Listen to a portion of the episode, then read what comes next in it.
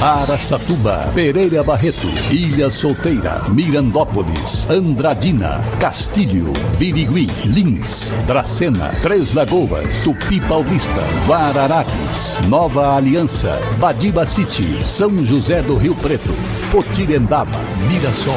Azevedo Auditoria Soluções Empresariais apresenta SRC Notícia. A informação para mais de 3 milhões e meio de ouvintes. Apresentação Marcelo Rocha. As duas primeiras quadras da Pais Leme Mall Street em Andradina já foram liberadas, com asfaltamento concluído. O bloqueio do trânsito pela mais tradicional Rua do Comércio Regional foi liberado. E a segunda fase do projeto, que prevê a reformulação de mais três quadras, terá início de suas obras no início do ano que vem, transformando a Paz Leme em pleno centro urbano da cidade num conceito futurístico e funcional. E, claro, não prejudicando o aumento do movimento nas vendas de final de ano. Afinal de contas, este final de ano precisa ser aproveitado pelos lojistas e, claro, também pela população. Mas está ficando muito legal. A unidade de saúde da família Chácara Eldorado de Três Lagoas completou um mês de atendimento no dia 22 de outubro e somente neste período realizou um total de quase 4.500 procedimentos prestados aos moradores de toda a sua região. O local conta com uma equipe de saúde da família e foi inaugurado pelo prefeito Ângelo Guerreiro e a secretária de saúde de Três Lagoas, Elaine Fúrio, no dia 22 de setembro. Já pensou se a saúde de Três Lagoas aí se espalhasse por todas as cidades aí, melhorasse o atendimento em Araçatuba, melhorasse o atendimento em Lince, todas as cidades por aí? Seria uma boa, hein? O pessoal lá de Três Lagoas está precisando dar aula aí pro pessoal de Araçatuba principalmente. SRC Notícia. Notícia. E agora, Mirassol é notícia. Repórter Enon Félix.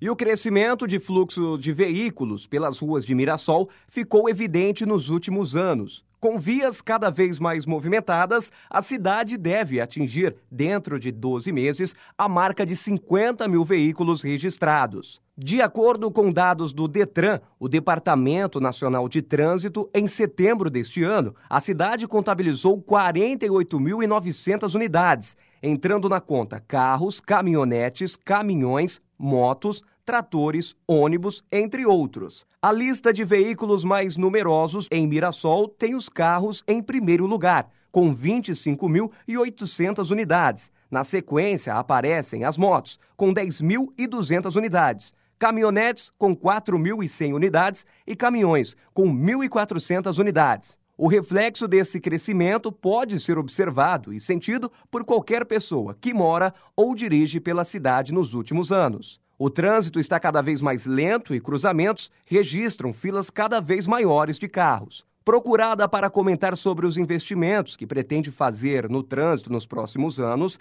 a Prefeitura informou que tudo depende do orçamento que será votado pela Câmara, mas que o Departamento de Trânsito de Mirassol tem no radar a instalação de mais placas indicativas e aquisição de mais veículos para transporte coletivos. Enon Félix, SRC. A Polícia Federal deflagrou a 11ª fase da operação destinada à investigação do violento roubo praticado em Araçatuba no início da madrugada do dia 30 de agosto de 2021, contra agências bancárias da Caixa Econômica Federal e do Banco do Brasil, que aliás ficou conhecida como a Noite do Terror em Araçatuba. Na manhã desta segunda-feira, policiais federais foram mobilizados para o cumprimento de cinco mandados de prisão 10 mandados de busca e apreensão e cinco mandados de identificação criminal. Tudo aconteceu em Sorocaba, Limeira, Campinas, Guarujá e Osasco, no estado de São Paulo, e ainda Goiânia, em Goiás. Todos investigados pertencem à organização criminosa que aterrorizou Araçatuba.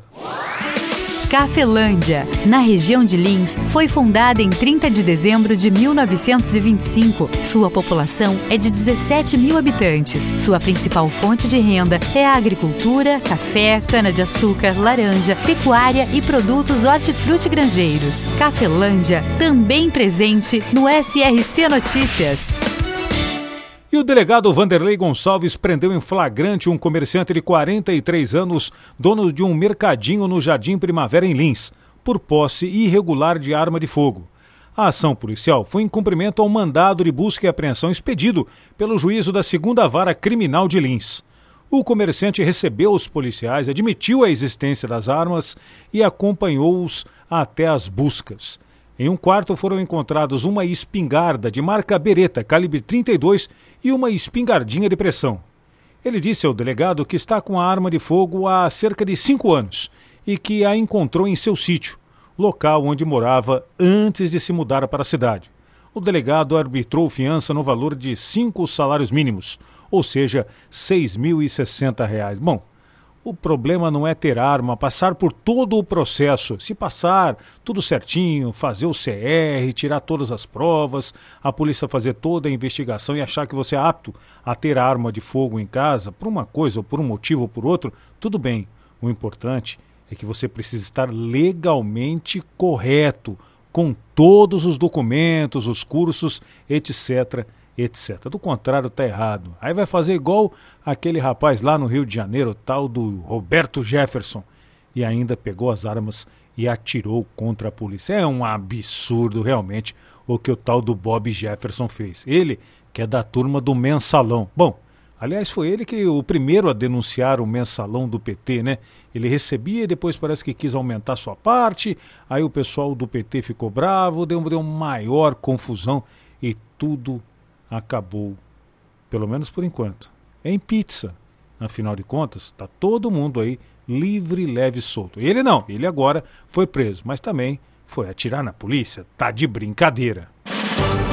Para empresas inteligentes, Azevedo Contabilidade e Soluções Empresariais. Serviços de contabilidade e auditoria com profissionais com experiência nas áreas de gestão empresarial. Rua Bandeirantes 1438, fone 18 31 17 4500. Escritórios em Araçatuba, Bauru e São Paulo. Acesse azevedo.cnt.br. Azevedo Contabilidade e Soluções Empresariais. Há 28 anos oferecendo oferecendo serviço de qualidade. Nosso compromisso é com o seu sucesso. Visitantes de outros países deixaram 416 milhões de dólares no Brasil em setembro, segundo os dados divulgados pelo Banco Central nesta semana. Foi o maior índice para o mês de setembro desde 2016, ano dos Jogos Olímpicos do Rio de Janeiro. Entre janeiro e setembro deste ano, foram mais de 3 bilhões e meio de dólares deixados no Brasil. Que beleza, hein? Muito boa notícia. Esses números são ótimos e marcam a volta do turismo no Brasil pós-pandemia. Marcelo Rocha, SRC. Azevedo Auditoria Soluções Empresariais apresentou SRC Notícia.